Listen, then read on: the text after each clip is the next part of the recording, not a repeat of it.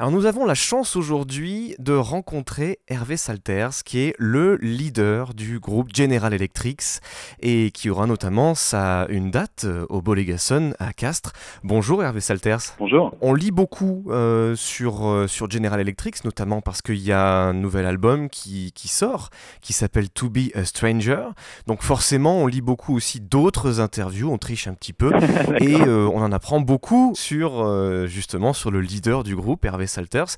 Et notamment, on se demande si on ne devrait pas l'appeler plutôt Hervé Salters, puisqu'il y a quand même énormément de, euh, j'allais dire, d'internationalisme, si ça se dit comme ça, après avoir euh, déménagé à San Francisco, puis maintenant euh, à Berlin. vous êtes parisien à la base. C'est un, un, choix de, de, déménager, de bouger beaucoup pour faire de la musique Comment ça se passe? Euh, alors effectivement, euh, vous, avez, raison. Techniquement, ça devrait se prononcer Salters déjà pour, finir là-dessus, parce que mon père est britannique. Mais euh, mais bon, comme j'ai grandi à Paris, je, suis tout à fait habitué à ce que les gens m'appellent Hervé Salters. Et euh, oui, alors pour la suite de votre question, en fait, j'ai en, fait, on était parti avec ma femme Sarah à San Francisco en vacances. On est tombé totalement amoureux de la ville et voilà, on a, on a décidé d'y aller. Vu qu'on n'a qu'une vie, on voulait tenter autre chose. Et c'était pas, c'était pas donc spécialement un choix musical à proprement parler, même s'il y a beaucoup de la musique qui vient de San Francisco qui est qui m'influence moi, puisque par exemple quelqu'un comme Sly Stone euh, vient de la région de San Francisco et c'est un de mes artistes préférés des années 60-70 mais euh, mais c'était plus c'était vraiment plus un choix de vie en fait de, de tenter autre chose. Et c'est la même chose pour Berlin euh, là où on, où on, habite depuis euh, trois ans maintenant. On a, on a flashé sur cette ville on s'est dit bon bah pourquoi pas. Et voilà on y a posé nos bagages. Est-ce qu'on peut dire que des villes justement comme San Francisco et surtout Berlin ont une influence sur euh, la façon de travailler de, de, de créer? Oui oui absolument oui alors je, pour l'instant c'est un petit peu difficile pour moi de dire enfin de mettre le doigt exactement euh, sur l'élément euh, berlinois dans, la, dans, dans, ma musique, euh, avec le nouvel album qui a été fait là-bas, donc écrit, écrit et réalisé là-bas, dans mon studio à Berlin. Euh, c'est parce que j'ai pas encore vraiment le recul nécessaire. Euh, j'ai un peu l'impression d'avoir toujours un peu le nez dans le guidon là, euh, mais mais pour les, les disques que j'ai fait à, à, San Francisco, pour le coup là pour moi c'est assez clair et notamment il y a, y a euh, tout un élément euh, hip-hop dans ma musique puisque je, je, pratique un espèce de mélange de genres où je, je prends des, des, des, éléments de funk, euh, des éléments de, de, pop un peu à l'ancienne, façon Beatles ou Bowie. Euh, je prends des éléments euh, de musique électro, des éléments dans, dans, de hip-hop justement dans la manière de programmer les rythmes et j'en passe quoi. Et, et l'élément hip-hop est vraiment c'est renforcé du fait que j'ai habité aux États-Unis, puisque c'est une musique que je connaissais pas très très bien en fait avant de déménager là-bas. Et puis je me suis mis, euh, je me suis mis à collaborer avec les gens du, du collectif Quantum, Quantum Projects, qui était, qui est un collectif monté par DJ Shadow, Black Horatius, etc. Euh, et ces gens-là sont devenus un petit peu ma famille d'accueil musical, et donc j'étais plongé dans ce, dans ce chaudron de hip-hop indépendant euh, de, de, de, la côte ouest, et donc euh, ça a renforcé cet élément-là dans ma musique de manière très claire. Et pour revenir sur Berlin, je peux pas encore dire exactement aussi clairement l'impact qu'a qu'a cette ville sur ma musique. En, tout cas, pas en termes vraiment, vraiment purement littéral. Par contre, euh, de manière générale, Berlin est une ville euh, aimée par les artistes, où habitent beaucoup d'artistes, et euh, qui, qui, qui, n'est pas une ville chère. Et donc, le genre d'artistes qui habitent là-bas sont pas des gens qui se soucient trop du commerce, euh, du commerce de l'art. Et donc, ils font un, un, un art assez radical. Et c'est assez euh, rafraîchissant et sain, je pense, d'être entouré de gens comme ça. Et je pense que ça, ne serait-ce que ça, ça, a pu avoir un petit impact sur le dernier disque. Euh, nous peut-être hein, que y voir quelque chose de Berlin, c'est à force de trop regarder Arte euh, et d'y voir une, énorme influence. Justement, euh, vous avez collaboré euh, énormément collaboré, notamment sur une série Arte qui s'appelle Paris. Et en plus de composer la musique originale, vous avez prêté votre voix parce qu'il faut quand même noter que votre voix est assez particulière sur sur les chansons que vous faites une voix assez haut perchée, et notamment vous prêtez votre voix qui est mixée à un personnage euh, transgenre.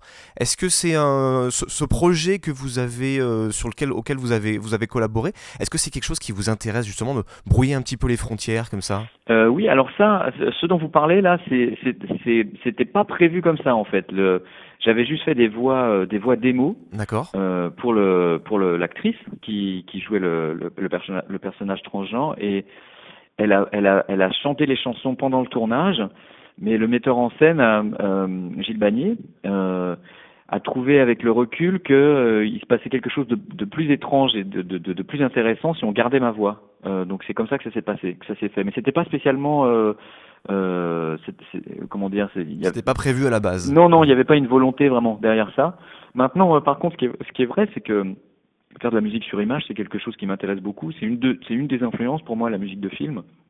Et donc, euh, notamment, je viens de faire une musique de film pour le cinéma, euh, un film qui s'appelle Arrêtez-moi là, avec Reda Kateb, euh, réalisé aussi par Gilles Bagné d'ailleurs, qui est sorti en janvier là.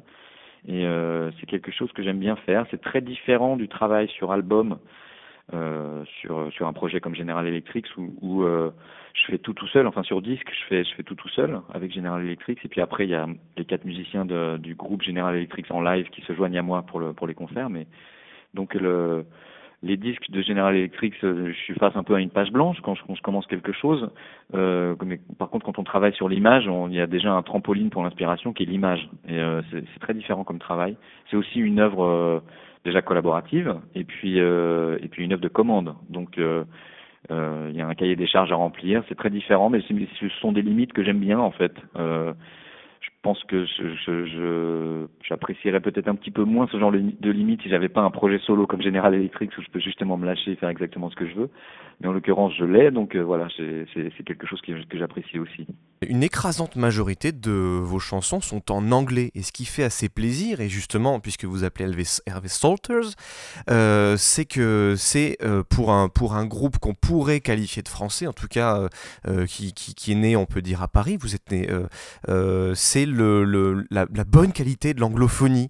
Et euh, qu'est-ce qui, qu'est-ce qui vous, à part effectivement d'avoir une ascendance anglophone, euh, qu'est-ce qui vous pousse à chanter en anglais, à avoir des textes en anglais? Est-ce qu'il y a une musicalité particulière? Euh, il y a, y a, beaucoup de raisons en fait. Y a, la première raison, c'est déjà que je suis biculturel moi de naissance, donc avec un père britannique, une mère française, et donc j'ai toujours entendu l'anglais autour de moi. Euh, après, il y a aussi que beaucoup de la musique que j'écoute est anglo-saxonne. Euh, et donc euh, le, le, les, les, la manière dont les la manière dont les textes se posent sur des mélodies dans beaucoup de la musique que j'écoute sont dans cette langue-là. Euh, et puis il y a aussi le fait que voilà j'ai vécu 12 ans à San Francisco et donc j'étais je parlais l'anglais tout le temps et j'étais entouré de gens qui parlaient l'anglais et donc les les textes dans ces cas-là vous viennent plus facilement en anglais quoi. Euh, ceci dit pour revenir à ce que vous disiez effectivement il y a aussi il y a aussi quelque chose de purement linguistique dans le fait que l'anglais le, est une langue avec accent. Euh, il y a des accents sur des syllabes. Euh, par exemple, banane en anglais c'est banana, c'est pas banana, c'est pas ou banana, c'est banane.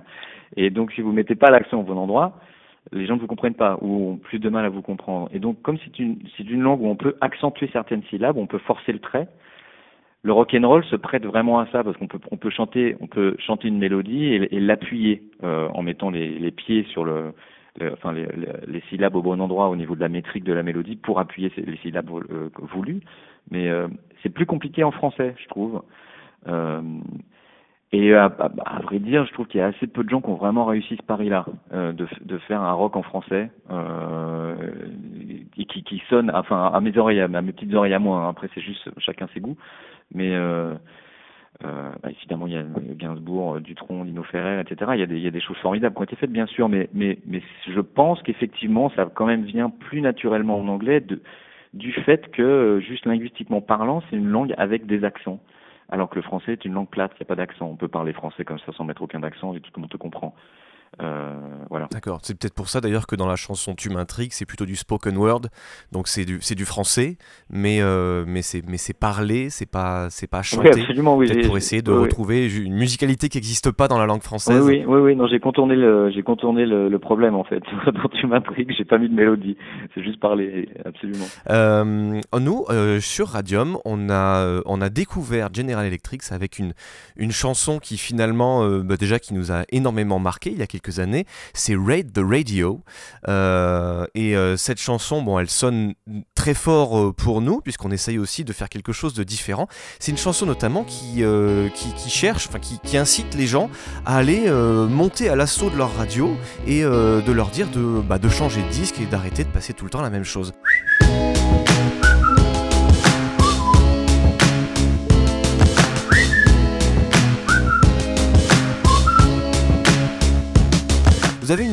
Volonté de changement justement bah, Disons, ce, morceau, ce, morceau, à proprement parler, pas, il faut pas le prendre avec trop de... c'est pas trop sérieux non plus quoi.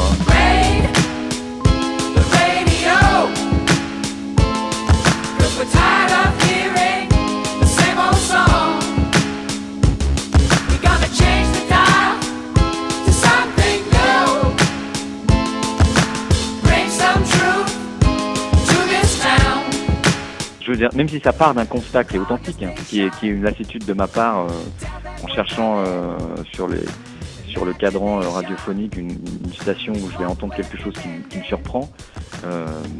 C'est né de là en fait, le morceau est né de là, de cette, frustration. J'ai pas non plus la velléité de changer quoi que ce soit avec ce morceau, hein, donc c'est pas non plus. Mais, ceci dit, c'est vrai que pour revenir à ce que vous disiez, l'idée d'être surpris et d'être face à quelque chose de différent, euh, c'est important pour moi dans la musique. Et je sais pas si c'est ce que je fais moi ou pas, mais en tout cas personnellement, quand j'entends quelque chose qui, qui me prend mon euh, qui me prend un petit peu par surprise, quoi, euh, et, que que j'avais pas vu venir. Euh, c'est là que je me sens vivre mieux, quoi. J'ai l'impression de passer un moment exponentiel soudainement parce que je suis pas juste en train de porter les mêmes chaussons musicaux, musicaux habituels. Et euh, donc euh, j'essaye à ma manière à moi de, de, de faire ça avec ma musique, c'est-à-dire quelque chose d'un petit, un petit peu moins commun.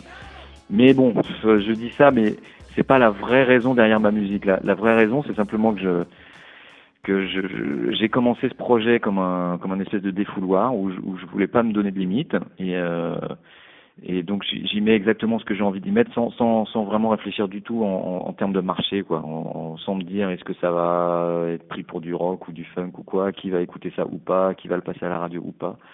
Je fais exactement ce que je veux et puis euh, c'est la musique que j'ai envie de faire quand je me lève le matin et c'est ça la vraie raison pour laquelle euh, je fais les disques que je fais quoi. C'est pas j'ai pas j'ai pas non plus la velléité de réécrire l'histoire du rock ou de je, enfin, je fais pas de la musique pour la postérité, quoi. Vous avez, euh, vous avez commencé, vous avez fait vos armes, euh, notamment dans un environnement assez contraint. Vous en parliez tout à l'heure, notamment pour euh, le fait de composer une musique de film, le fait d'être mercenaire claviériste, notamment pour M. Est-ce que ça aussi, ça donne une, envie en ayant cette contrainte, justement ce défouloir, ce projet qui devient un side project? Est-ce que c'est important aussi d'avoir, pour pouvoir évoluer un petit peu là où on veut, d'avoir une très bonne base musicale euh, et d'être reconnu pour ça, notamment en étant euh, justement appelé par, euh, par des grands noms de, de la musique pour, pour faire du, du, backline technique. Je sais pas, je pense, je pense qu'il y a des exemples dans les deux cas. Il y a des, des exemples de gens qui ont qui qui il y a un, un type fabuleux actuellement qui s'appelle Thundercat qui est un super bassiste, vraiment exceptionnel, un virtuose, et qui fait euh, et qui joue avec beaucoup de gens, notamment il joue avec Kendrick Lamar, euh, le rappeur américain, euh, entre, autres, mhm. entre autres. Hein, euh, et il fait aussi ses disques solo de son côté, et c'est très très chouette d'ailleurs.